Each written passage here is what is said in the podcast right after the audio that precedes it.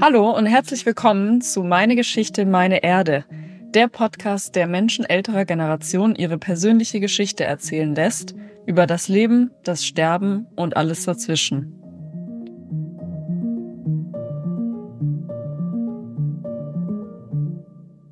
In der heutigen Folge treffe ich Frau Brodziak Mudra auf ein Eiscafé in ihrer Heimatnähe Hannover. Ein paar Tage vor unserem Treffen fiel das Internet bei ihr aus Deshalb wünschte sie sich analogere Kommunikationswege zurück, obwohl sie sich sonst wirklich sehr, sehr gut digital zurechtfindet. Zum Glück fand unser persönliches Treffen dann doch statt, denn wie ich schon vermutete, klingt Frau Brodziak-Mudra nicht nur am Telefon viele Jahre jünger, als sie eigentlich ist, sondern vor allem ihre Lebensfreude und Energie in Präsenz haben mich so beeindruckt, dass ich noch Wochen später allen von ihr erzählte. Ich spreche mit Frau Brodziak-Mutra unter anderem über ihre Sicht auf ihr Alter, wie sie als Siebenjährige im Krieg in Berlin ein Buch ohne Einband findet, wie sie es schafft, sich nie alleine zu fühlen und über die Gefühle, die sie mit ihrem eigenen Tod verbindet. Und so viel kann ich schon mal verraten. Ich habe selten eine Person getroffen, die so viel Leichtigkeit ausstrahlt wie Frau Brodziak-Mudra. Freue mich, dass ich heute hier sein kann und Sie zu Gast bei uns im Meine Erde, meine Geschichte Podcast sind. Zum Einstieg, unsere Hörer und Hörerinnen kennen Sie ja nicht. Deshalb würde ich Sie bitten, dass Sie einmal ein paar Worte über sich erzählen. Also, erstmal schönen guten Tag und schönen Dank, dass ich mit Ihnen arbeiten darf. Aber was soll ich erzählen? Ich bin eine alte Tante, wie man mit meiner Stimme hört. Die Jahre stimmen nicht mit meiner Aktivität überein. Das kann ich bestätigen. und ansonsten, ja, die Welt ist groß, sie ist entdeckungswürdig und hat nur eigentlich interessante Sachen. Und alles, was ein bisschen doof aussieht, das muss man mal von der anderen Seite betrachten. Dann sieht es sehr interessant aus. Insofern gibt's nur interessante Welt. Ja, und was ich da berichten soll, vom Beruf her oder sowas ist ja eigentlich doch Nebensache. Ich habe immer viel mit Menschen zu tun gehabt, bin begeistert mit Menschen zusammen, hasse es aber, wenn einer den anderen bestimmt. Okay, verstehe. Ja, ich war von Anfang an total begeistert von Ihrer Energie, die ich ja schon am Telefon gespürt habe. Sie sind 87 Jahre alt, richtig? Ja. Ja, genau. Und stimmt. davon, das äh, merkt man in keiner Sekunde, wenn man mit Ihnen zu tun hat, tatsächlich. wie muss man eigentlich mit 87 sein? Ich ja, werde dann auch oft gefragt, ja, bist doch eine alte Frau und so weiter.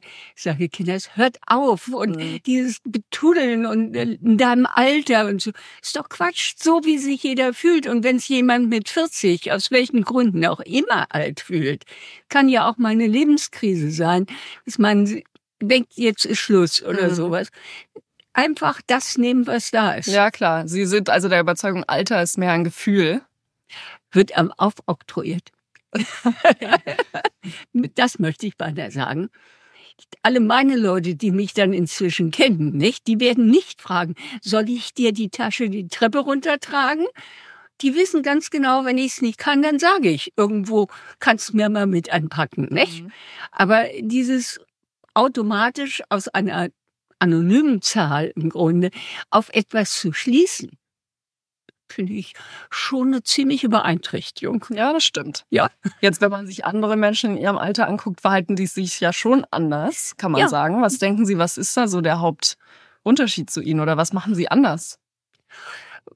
Also ich habe äh, vom Alter her kann man sich's ja ausrechnen. Ich habe den Krieg sehr bewusst miterlebt, mit all seinen Schwierigkeiten, allein zu sein, und sehe das heute als ausgesprochenen Vorteil, dass ich den in so früher Kinderzeit begonnen habe. Der Krieg war zu Ende, da wurde ich dann neun. Mhm. Und äh, das war für mich so prägend. Nimm das, was jetzt ist und schön. Und es wurde immer nur irgendwo leichter zu leben.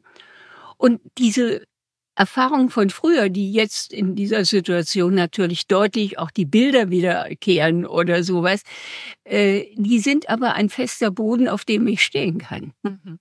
Ich glaube, da haben jüngere Leute es viel, viel schwerer, die also immer nur, es läuft alles gut und im Notfall sind Mama, Papa, Oma und sonst welche Leute da, die da ausgleichen und helfen. Und wenn man da steht und es ist keine Hilfe da, in dem Sinne, dass man jetzt ein Stück Brot irgendwo kriegt, ja, dann fängt man eben wirklich mal an, an der Tannennadel zu nagen mhm. oder sowas.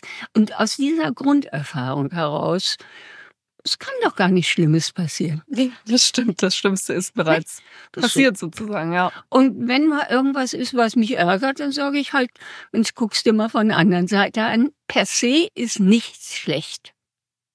Es ist nur unsere Bewertung. Das ist eine starke Aussage. Ich glaube, da können sich viele eine Scheibe von abschneiden. Ja.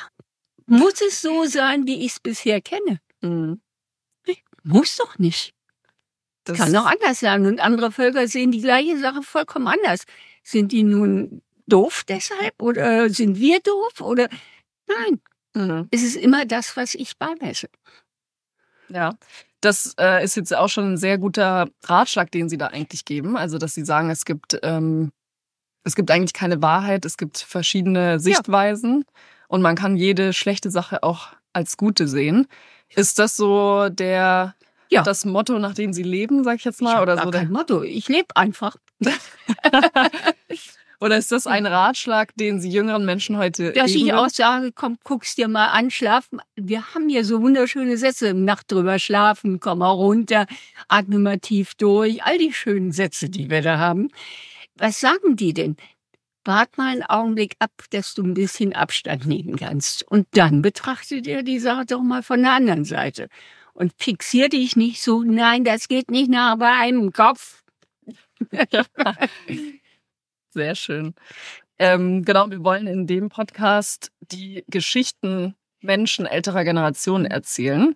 Ähm, und also vor allem auch persönliche Geschichten mhm. tatsächlich. Und da geht es jetzt nicht darum, ähm, dass jemand irgendwas Besonderes erzählt hat, sondern ich denke, alles kann etwas Besonderes sein, wenn es aus der Perspektive der einzelnen Person erzählt wird. Deshalb würde ich Sie gern fragen, ähm, ob es eine Geschichte eines, jetzt natürlich äh, schwierig einzugrenzen, aber ob es eine Geschichte gibt, die Sie besonders gerne über Ihr Leben erzählen und ob Sie die mit uns teilen möchten. Oh boy, da haben Sie aber eine Frage. da hätte ich so vieles. Ja, das kann ich kann eigentlich nur antworten, leb das, was im Augenblick ist. Das wäre mein, wenn ich es jetzt für andere sagen würde. Mhm. Spür in deinen Bauch, der weiß ganz genau, und den allerersten Augenblick, wenn du irgendwas hörst, die ersten zwei, drei Sekundchen, wenn nicht noch weniger, da ist irgendein Bauchgefühl, das dir sagt, ja, nein, danach leben.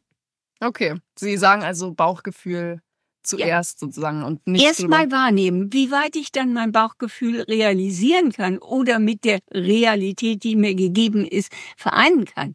Aber ich habe erstmal meine Stellung dazu entdeckt und nicht irgendeine angenommene. Mhm. Indem ich erstmal mich reinspüre und sage, das ist jetzt das Gefühl, was ich dazu. Ja, also das kommt, nicht? Das das kommt irgendwie spontan. Sie kriegen irgendeinen Anruf, nehmen den an und da wird ihnen was gesagt, angeboten oder so. Und da ist so ein Bauchgefühl, ja. Mhm. Und dann kommt sofort, ja, aber überleg mal, was das alles mit dir macht, nicht? Und was du dann aufgeben musst und so weiter. Nein, das erste Gefühl, das ist das Entscheidende. Und da dann ein bisschen mehr Raum zu geben und mhm. zu schauen, wie kann ich das mit dem anderen vereinen, ohne dass ich jetzt die Welt auf den Kopf stellen muss. Mhm. Das heißt, sie hören sehr stark auf ihr Bauchgefühl. Wie haben sie es geschafft, dass sie dann die Stimmen, die danach kommen im Kopf, so ähm, zu übertrumpfen? Übertrumpfen würde ich gar nicht ins Gleichgewicht bringen, würde ich es lieber setzen, den Namen, äh, was Sie jetzt eben sagten. Aber wie ich es dazu gebracht habe, kann ich keine Antwort drauf geben. Vielleicht das, waren Sie schon immer so, dass Sie ein äh, sind. Also als ganz kleines Kind, das dann von Familie und allem isoliert war, in der Front war, eingekesselt im Schnee und sonst was, ihm auch nichts zu essen, äh, da war ich sicherlich nicht so. Da war ich sehr still und ja, im Grunde wollte ich nicht mehr. Mhm. Und äh, ich bin auch dann, als es wieder gesetztere Zeiten gab, immer sehr schnell habe mich in, wie ein Schneckenhaus zurückgezogen. Okay. Aber da fällt mir eins ein, ich habe in dieser ganz schlechten Zeit ein Buch in die Hand bekommen. Und war kein Umschlag mehr drum, kein Deckel drauf. Ich wusste also nicht, was es war. Hinterher konnte ich feststellen, es waren Grimmsche Märchen, ah. Reste eines solchen Buches, die ich aber nicht kannte. Mhm. Denn auch in meiner Kriegszeit, Mutter war dienstverpflichtet, Vater war draußen, nicht? Und so weiter. Also da war nichts. Ich war viel, viel alleine. Und so Märchen vorlesen, erzählen, das war eben einfach durch die Kriegsgeschichte nicht drin. Und da war ein Märchen, das ich las, was ich heute noch nur den ersten Teil ab und zu wieder in die Hand nehme. Das gab einem Diener die Anweisung, oder er war, tat nicht das, was ein braver Diener tun musste nach langer Zeit, sondern er tat mal das, was er wollte. Und das war das Beste, was er tun konnte. Mhm. Also nicht irgendwelchen vorgeschriebenen Dingen folgen, sondern einfach aus seinem Bauch heraus handeln. Damit hatte er auf einmal die Fähigkeit, die Tiere zu verstehen und so weiter, was er dann ah. also alles damit äh, dann tat. Und das war für ihn das Gute. Und er hat damit auch noch viel Gutes dann in der Welt wieder damit mhm. zustande gebracht. Was nicht? ist das für ein Märchen? Das kenne ich gar nicht. Die weiße Schlange von Grimms. Ah, okay. Das habe ich noch nie gelesen. Kommt daher Ihre Begeisterung für Märchen heute?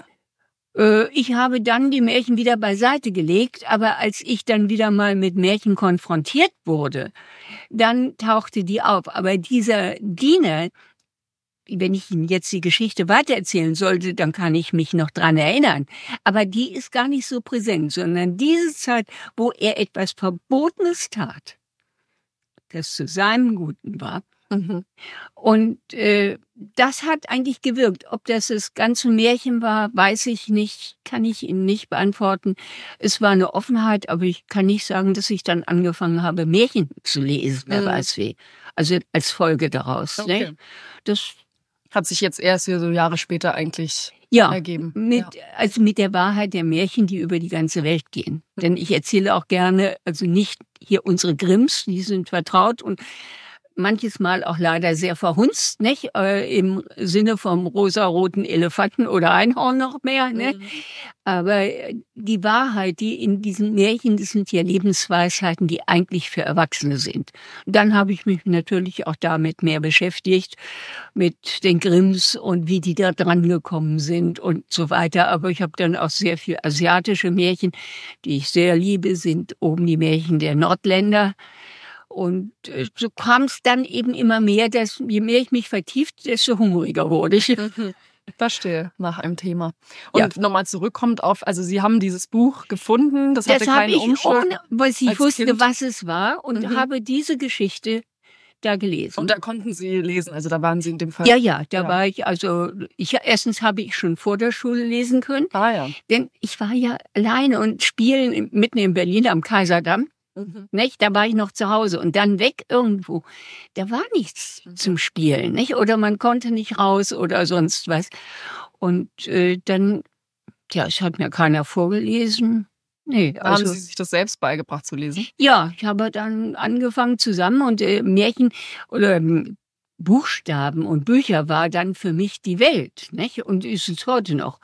Ja, klar. Und Sie sehen es ja hier und ich habe gerade fürchterlich kistenweise weggegeben, schon bin noch heftig dabei, weil ich nicht mehr, ja. ja, nicht überall, es, es geht gar nicht alles. Mhm. Und das sind keineswegs unbedingt medizinische Fachbücher, wie ja. ich sie für einen Beruf brauchte. Nicht? Mhm. Die sind schon lange. Ah ja, okay. Das heißt, alles, unsere Hörerinnen und Hörer sehen es jetzt ja nicht, aber hier stehen sehr viele Bücher im Wohnzimmer von Frau Wozniak-Mudra. Im Flur, im Schlafzimmer. Ich habe immer gesagt, ich brauche hier niemals einen Maler. Stimmt, Sie haben schon bunte Wände von den Büchern ja. einbänden.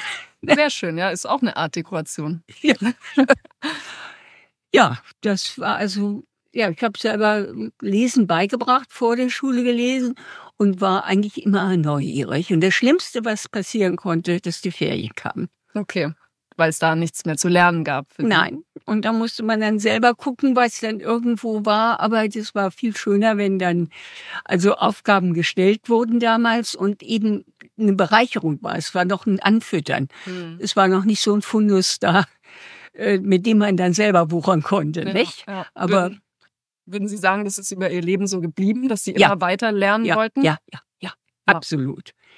Absolut. Haben, Sie haben am Telefon ja auch erwähnt, äh, Sie haben so viele, ich weiß nicht, wie Sie es genau gesagt haben, aber Zertifikate, die würden einen ganzen Koffer füllen. Also das Ein zeigt auch nochmal. Äh, Pilotenkoffer. Und die auch noch da stehen, sind auch noch alle Ah. vollgespickt mit Zertifikaten und Zeugnissen und Bescheinigungen und sonst was, Mhm. die ich dann eben irgendwo zu, da stehen auch normal welche, nicht? Also, äh, Das heißt, Sie haben immer weiter gelernt, Immer. was es zu um lernen Gottes Willen. Also das wäre das Schlimmste, wenn man mir das nehme. Aber das kann man mir nicht nehmen, weil ich ja Bücher habe und inzwischen ja so weit bin, dass ich selber verknüpfe. Mhm. Sehr schön. Ähm, genau, wir wollen in diesem Podcast die Sicht älterer Menschen auf das Leben behandeln, aber auch auf den Tod, weil wir bei Meine Erde äh, ja eine nachhaltige Bestattungsform, die Beerdigung, daran arbeiten, dass das eben in Deutschland auch möglich ist. Und ähm, deshalb können Sie mir was dazu sagen? Sie sagten mir bereits schon in einem Vorgespräch, dass Trauer zum Leben dazugehört, dass Ja. das so Ihre Meinung ist. Ähm, wie hat sich Ihre Meinung auf den Tod oder Ihre Sicht auf den Tod im Laufe Ihres Lebens verändert? Gar nicht. Gar nichts. Denn der war als Kind eben durch den Krieg bedingt dauernd dabei. Er gehört dazu. Äh, Ist manchmal nicht angenehm und äh, wie gesagt, großen Angriffe oder zwischen Panzern irgendwo ist nicht gerade schön. Äh, ich meine, wenn ich es ganz lapidar sagen würde, sind die Geräusche schon nicht schön, also schon halb tödlich. Aber äh, da hat sich eigentlich nichts geändert. Es gehört einfach selbstverständlich dazu. Es ist ein Ablauf, wir sind ein Teil dieses ganzen großen Seins, ob es nun der eine glaubt, dass es von irgendeiner mächtigen Gestalt, ich sage jetzt bewusst nicht Gott, sondern einer mächtigen Gestalt geschaffen worden ist, denn wenn ich in andere Religionen, in anderen Ländern gehe, ist es nicht Gott, sondern eben eine andere Gestalt. Mhm. Nicht? Oder ob man sagt, es ist so chemisch entwickelt, per Wissenschaft zu äh, zeigen. Ich finde, das ist doch so nebensächlich. Es ist da. Wir sind ein Teil davon. Wir sind nicht die Krone davon. Das ist mir sehr wichtig. Mhm. Die Sondern- Krone der, der Schöpfung meinst Nein, absolut nicht. Für mich nicht. Sondern wir sind ein Teil, genau wie einer bei meinen Katern. Mhm. Ja, also wir können uns aneinander anpassen, aber jeder hat seine Weise. Und so wie wir im Kleiderschrank ein rotes und ein schwarzes und ein weißes und ein hellblaues T-Shirt haben, gibt es eben alle T-Shirts in verschiedensten Versionen. Mhm. Und so finde ich es also auch mit uns Menschlein. Wir sind eine besondere Art von Bewohnern dieser Erde. So. Aber nicht über den anderen. Okay. Das Ja, ist sehr mir sehr wichtig. Mhm. Und das heißt, Sie sind dem Tod immer sehr offen äh, begegnet und für Sie ist es einfach ein Teil des Lebens Ja, dazu. gehört selbstverständlich dazu. Ne? Und ich muss sagen, ich äh, finde es wunderschön. Wir freuen uns immer, wenn wieder ein kleines Kind geboren worden ist, das Leben geht weiter und all diese schönen Sachen, die wir dann auch hören und auch wirklich ehrlich empfinden. Ja, aber es muss ja irgendwo auch ein Platz kommen für Mhm. dieses neue Leben. Nicht? Ja. Und das vielleicht nicht ganz dasselbe ist, was vorher war. Aber das ist ja gerade der Reichtum des Lebens. Mhm. Haben Sie Angst vor Ihrem eigenen Tod? Nee, ich hoffe nur, dass ich nicht zu sehr leiden muss. Okay. Ich weiß doch gar nicht, was danach kommt. Warum soll ich da Angst haben? Mhm. Warum soll ich Angst vor etwas haben, was ich nicht kenne? Ja, ich glaube, viele, viele Menschen haben sehr Ja. viel Angst vor Dingen, die sie nicht kennen und speziell auch vor Dingen, die sie nicht kennen. Ja. Das Unbekannte ist für viele schon eine große. Ja, und der Tod wird immer so, oh, hm. Mhm. nein, er gehört doch dazu. Wir kennen es doch jeden Herbst, in den wir jetzt hineingehen. Da fallen die Blätter, da stirbt diese Generation von Blättern ab. Es stirbt hoffentlich so bald nicht eins meiner Tiere. Mhm. Aber der Abschied, der tut weh. Aber das ist auch ein Zeichen, dass es mir sehr kostbar war. Okay, das heißt, Sie, Sie, Sie schätzen den Abschied eigentlich als äh, positiv wiederum, also Ja. sehen diese schlechte Sache als gute Sache, weil Sie sagen, das zeigt, wie wertvoll mir diese Person war, dieses Ja. Tier, diese Phase Ja. meines Lebens vielleicht auch. Und äh, ich meine, das ist jetzt wirklich äh, für viele Leute schwer zu verdauen, die das mitkriegen. Aber zu den Beerdigungen gehen ist ein reiner Egoismus. Okay. Ja, ich meine, es ist notwendig, weil warum auch immer, was dahinter steht. Aber das ist für mich und nicht für den. Mhm. Ich fände es viel, viel schöner, wenn also es die Möglichkeit besteht, auch mit den Menschen, die dem Tode vielleicht näher stehen, da ist das Alter die Wahrscheinlichkeit, mhm. aber kein junger Mensch ist gefeit, dass er nicht auch morgen umfällt. Ja, das stimmt. Ne? Also das von, wir sind dauernd damit konfrontiert, äh, dass ich zu einer Beerdigung gehe, nur weil ich es will der hat nichts mehr davon. Hätte mhm. ich ihn früher mal ein bisschen mehr kontaktiert, das muss ja gar nicht mit Besuch und sowas sein, mhm. sondern mich mit ihm beschäftigt. Das kann auch im Geiste sein. Okay. Dann würde ich das viel eher akzeptieren. Mhm. So habe ich das noch gar nie gesehen, dass zu einer Beerdigung gehen eigentlich äh, dann für, für mich ist, ja.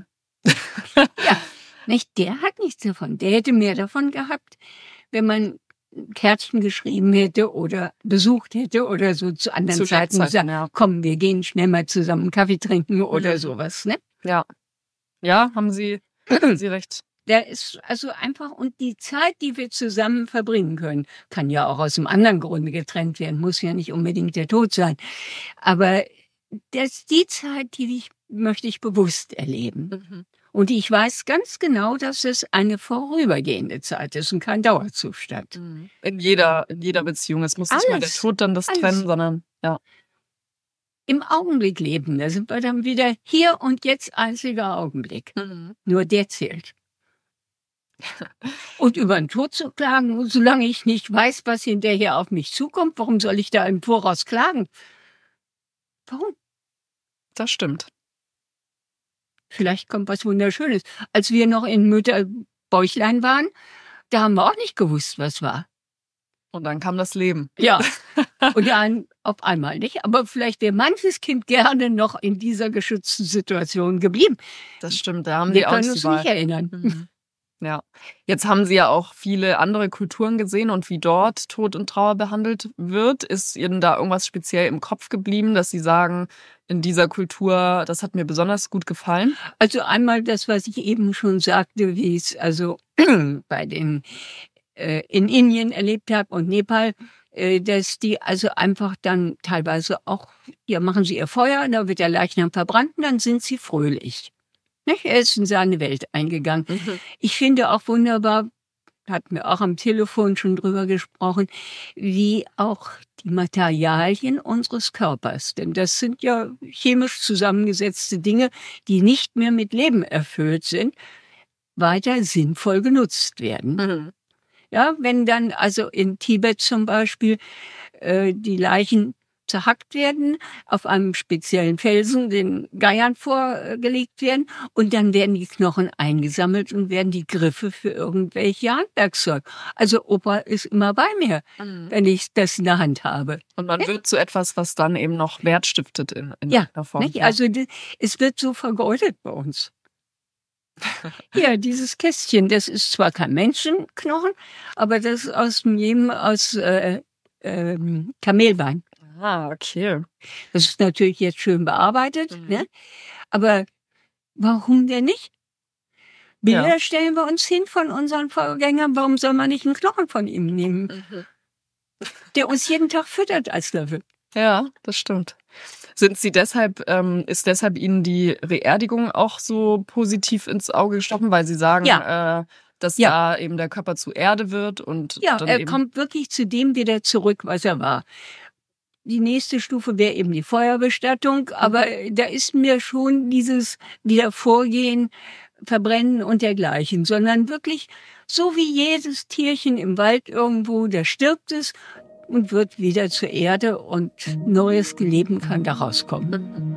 Und das ist das, was ich mir als natürlichste und schönste in einer neuen Form zum Leben erstehen.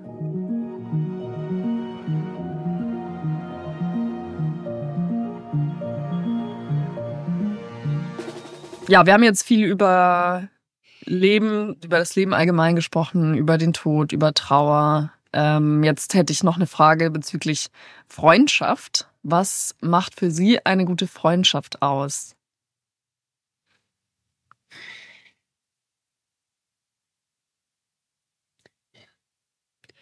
Freundschaft habe ich im Augenblick so die Assoziation, das ist eine, ein bestimmter anderer Mensch oder eine Gruppe anderer Menschen. Und da bin ich schon nicht mehr dabei, sondern zunächst mal ist jeder ein Freund für mich. Okay. Und wenn der von mir Distanz haben will, das kann ein Freund auch haben. Also darum kann ich gar nicht sagen, hier der besonders. Natürlich werde ich mit dem einen in der einen Weise mehr austauschen auf dem einen Gebiet und auf dem anderen Gebiet vielleicht mit dem anderen. Ist das eine jetzt ein besserer Freund oder ein schlechterer Freund?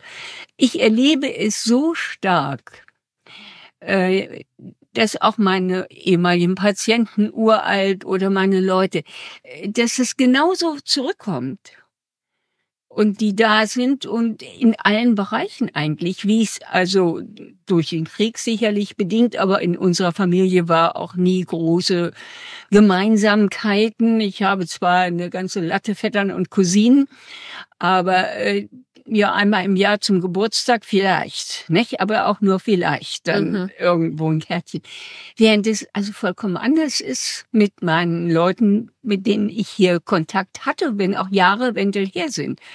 Aber ich bin immer auch noch bekannt wie bunter Hund. Goldene Löffel klauen kann ich noch immer nicht. Ich habe gesagt, es ist zwar besser geworden, doch silberne kann ich jetzt schon klauen, aber goldene immer noch. Okay. nee, also einfach ja, ich kann nicht sagen. Erstmal ist jeder ein Freund von okay. vornherein. Das klingt ähm, für mich, als ob sie einfach da keine Erwartung erstmal stellen. Also Nein. dass sie halt sagen, es gibt da keine Nein. Erwartung.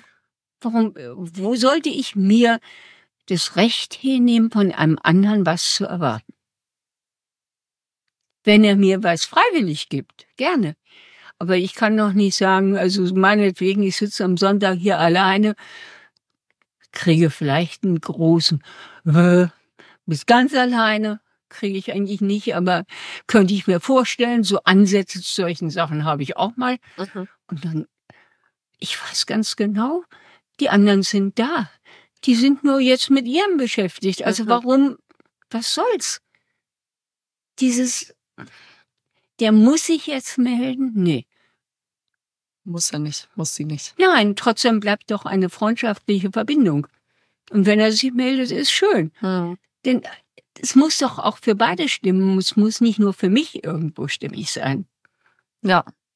Und wenn der andere gerade, weiß ich, was anderes um die Ohren hat, ja, was ihm sehr wichtig ist, okay, dann kann ich ihm nur Kraft schicken. Und machen was eigenes Wichtiges. Ja, also es gibt so viel, was ich machen kann. Ja. Es wäre, ich finde es fürchterlich traurig, wenn ich nur in Begleitung oder Assistenz eines anderen irgendwo lebendig werden könnte. Mhm. Jetzt haben Sie gerade gesagt, ab und zu kommt bei Ihnen auch so ein Anflug von, jetzt bin ich heute alleine, aber das ist sehr selten. Wie, ja. was machen Sie, dass Sie sich nicht alleine fühlen? gucke ich mich einmal hier um, sitze in meinem Sessel, gucke mich um und sage, und du willst alleine sein? Wen habe ich denn vom alten, sonst was Philosophen aus den Griechen? Ich habe doch alles da. Mhm. Und da ist es ein Punkt, wo ich natürlich auch die moderne Technik ganz gut schätze. Ich kann mir ja das, was ich nicht hier rumstehen habe, noch holen. Oder ich hol mir Musik oder sowas. Das ist ja also, ich bin doch nie alleine. Mhm. Ich kann natürlich auch sagen, ich gehe mal los und guck mal, was da blüht und ist. Da bin ich nie alleine. Mhm.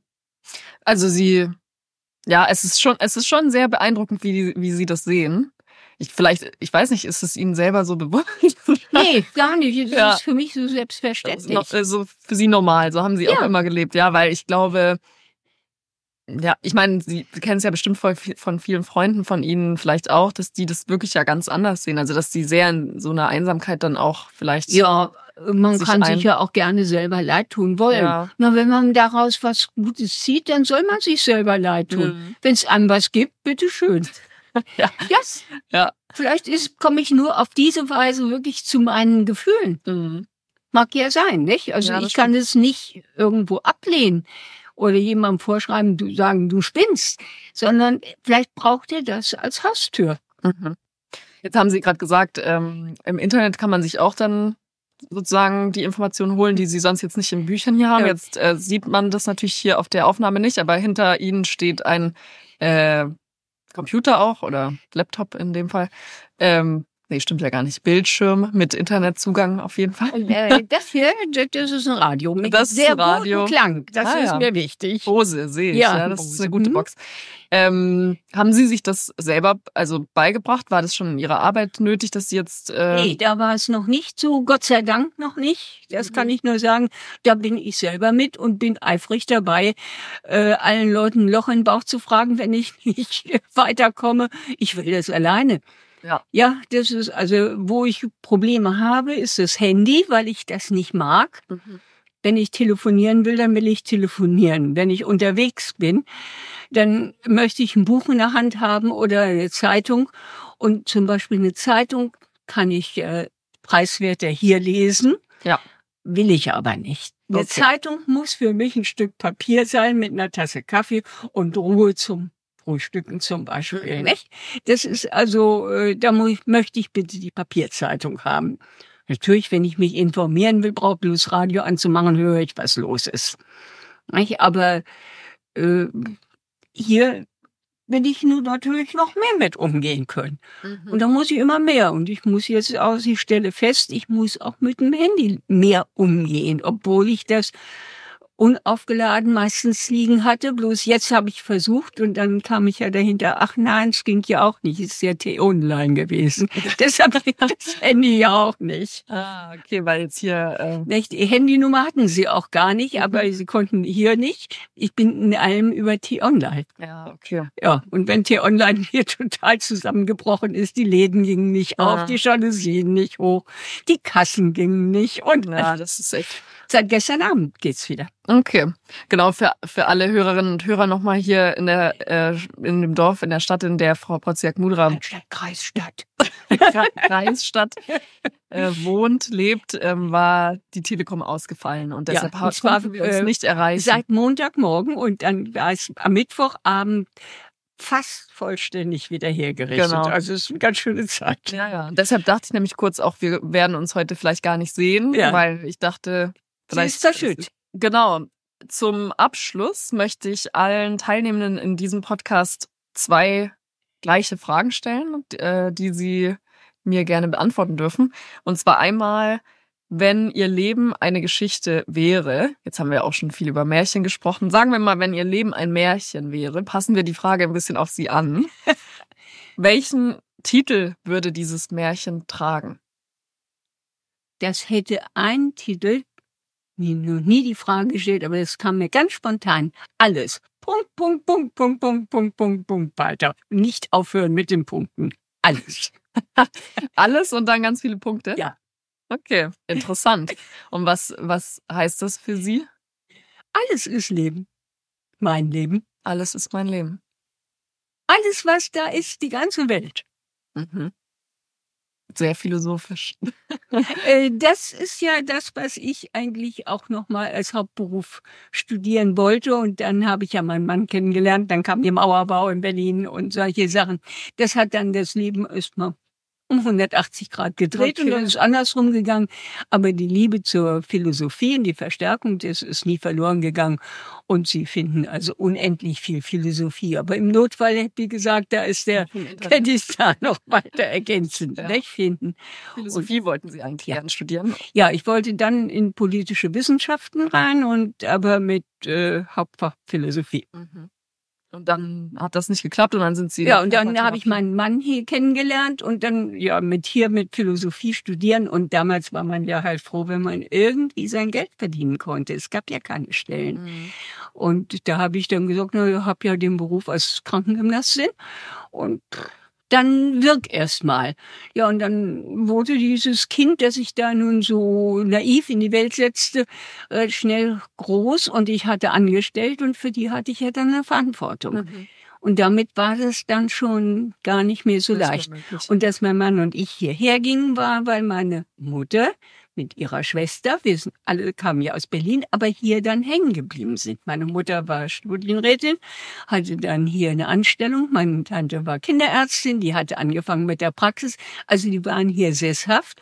Und aus Berlin dann, natürlich ging ich erstmal hier. Und dann, wie gesagt, dann blieb ich hier eben, Mhm. Ja. Auch sitzen, sesshaft. Ja. bin ich da.